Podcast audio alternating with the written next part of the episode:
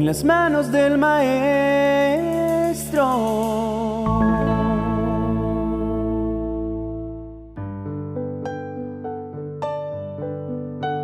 Había hecho una promesa al hombre que se convirtió en padre de multitudes, mi siervo Abraham.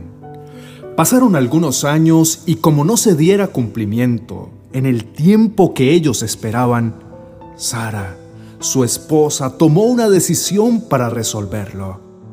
Era una salida legítima, de acuerdo con la costumbre de aquellos días, pero no era la que yo había pensado para ellos. Querían una respuesta, una dentro del término que ellos consideraban preciso, como sucede con muchos de ustedes cuando se anticipan a resolver de una manera lo que yo he decidido de otra tomó a su sierva Agar y la dio a Abraham por mujer, para que el heredero de toda su riqueza naciera de ella. La impaciencia puede llevarnos a tomar decisiones cuyas consecuencias se vuelvan una piedra en el zapato. La situación de Sara no fue diferente. Agar estaba encinta y se sintió aventajada sobre ella, por lo que la miraba con menosprecio. Sara estaba molesta por la conducta de Agar y su reacción fue culpar a Abraham por haber accedido a su petición. Ese es un antiguo comportamiento humano, culpar al otro por las decisiones equivocadas que toman. Sara había puesto en curso un plan que no se ajustaba a sus proyecciones iniciales y volcó su frustración sobre Abraham, quien había accedido a su estrategia en el afán de complacerla. Toda solución que ustedes procuran, que es impulsada por sus afanes, los dejará con un sinsabor y una medida de descontento constante. Agar huyó del hogar de sus amos debido al maltrato de Sara. Yo le salí al encuentro para consolar su corazón y le dije, es mejor que regreses con ella y que le obedezcas. De mi parte, yo haré que tengas tantos descendientes que nadie podrá contarlos. Ahora estás embarazada y vas a tener un hijo.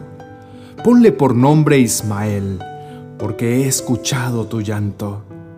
Ismael será entre los hombres igual que un caballo salvaje. Tendrá que luchar contra todos, pues todos lucharán contra él pero logrará establecerse en su propio territorio, aún en contra de sus hermanos. Huir de los problemas jamás hará que se resuelvan. Tienen que saber que sea que sus decisiones o las decisiones de alguien más los haya puesto en esa situación, su única alternativa es afrontarlos. Ismael el niño que había nacido para cumplir la misión de convertirse en el heredero de uno de los hombres más ricos de la región, fue creciendo y cuando tenía 14 años, su hermano Isaac nació para dejarlo prácticamente fuera de escena. No hubo tal fiesta para Ismael. Él tuvo que ir viendo cómo lo que un día consideró suyo iba diluyéndose hasta desaparecer. Incluso el hecho de poder vivir junto a su padre se vio interrumpido por una decisión caprichosa de Sara, quien por derecho era su madre adoptiva, según la costumbre, pero nunca lo vio con una mirada maternal. Una broma infantil, un juego de niños, una riña común entre hermanos fue el detonante para que Sara decidiera echarlo de la casa. El mundo de Ismael fue mudado por completo.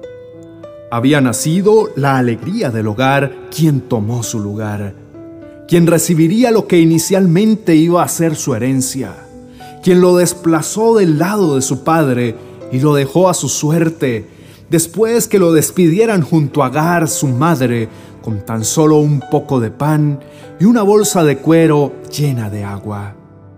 Abraham el hombre más rico de la región, estaba despidiendo su muchachito con la provisión más básica que un ser humano podría necesitar en el desierto. No le dio parte de su herencia, no le ofreció unas monedas con las que empezar su nueva vida.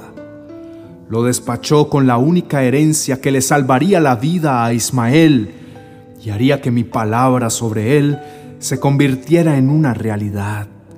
Le había enseñado a confiar en mí. Una bolsa de cuero llena de agua es una provisión muy escasa para un desierto. Ismael salió de la abundancia a la escasez absoluta, del lujo a la miseria, de la cobertura paternal al abandono.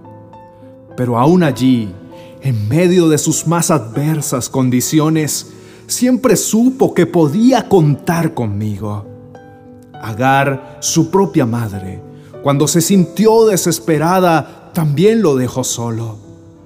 Pero mientras Agar lloraba su desgracia, a la distancia de un tiro de piedra, Ismael, su hijo, levantó un clamor que provenía de la mayor herencia que su padre Abraham pudo haberle entregado, su fe en mí. Sus oraciones le confirmaron que aunque su padre y su madre lo hubieran abandonado a su suerte, yo jamás me había olvidado de él. Ismael empezaba a escribir su propia historia. Entonces confirmé a su madre Agar lo que hacía más de una decena de años le había dicho. ¿Qué te pasa, Agar? No tengas miedo. Ya escuché los gritos del niño. Anda, levántalo y tómalo de la mano. No morirá, pues sus descendientes llegarán a ser una gran nación.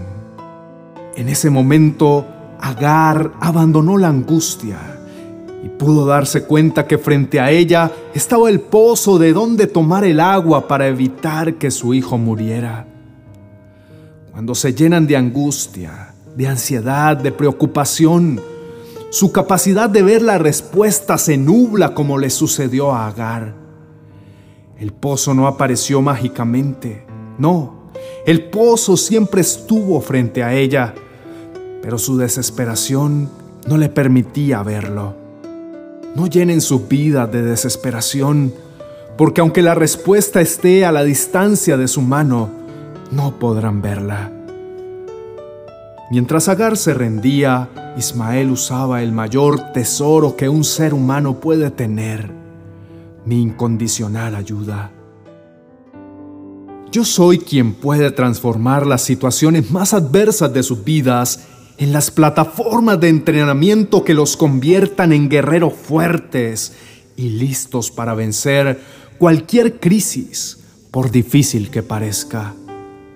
Ismael se quedó a vivir en el desierto de Parán. Allí aprendió a manejar bien el arco y las flechas. En el lugar donde muchos hallaron infertilidad y muerte, Ismael encontró su vida y desarrolló su máximo potencial.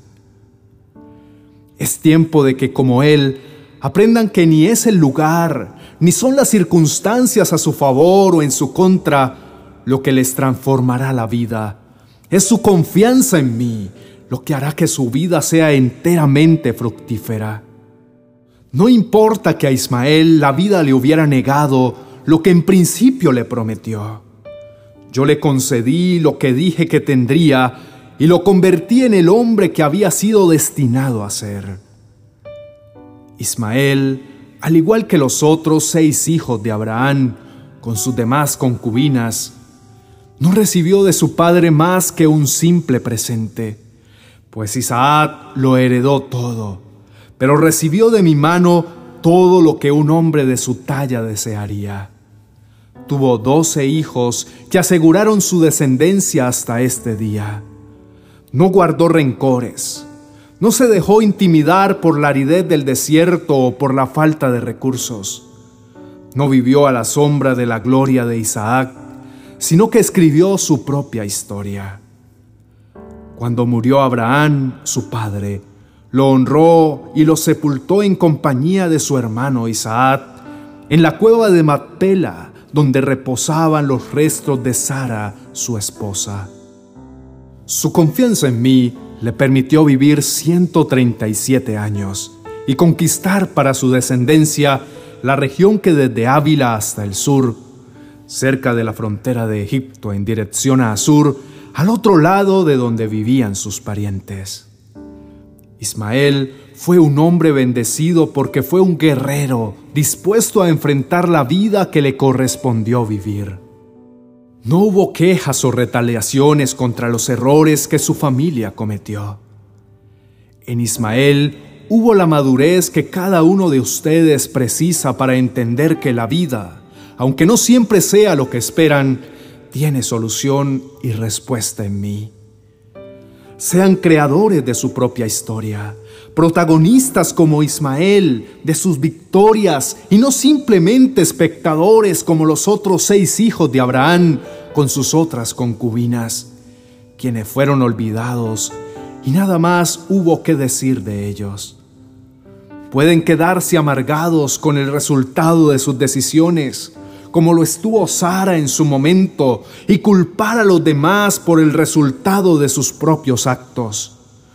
O pueden entender como Ismael que aunque responsables o no de las situaciones en las que la vida los pone, siempre podrán contar conmigo para convertir sus historias en grandes bendiciones para ustedes y para los suyos. Con amor, su eterno guardador, su Dios y su Padre Celestial.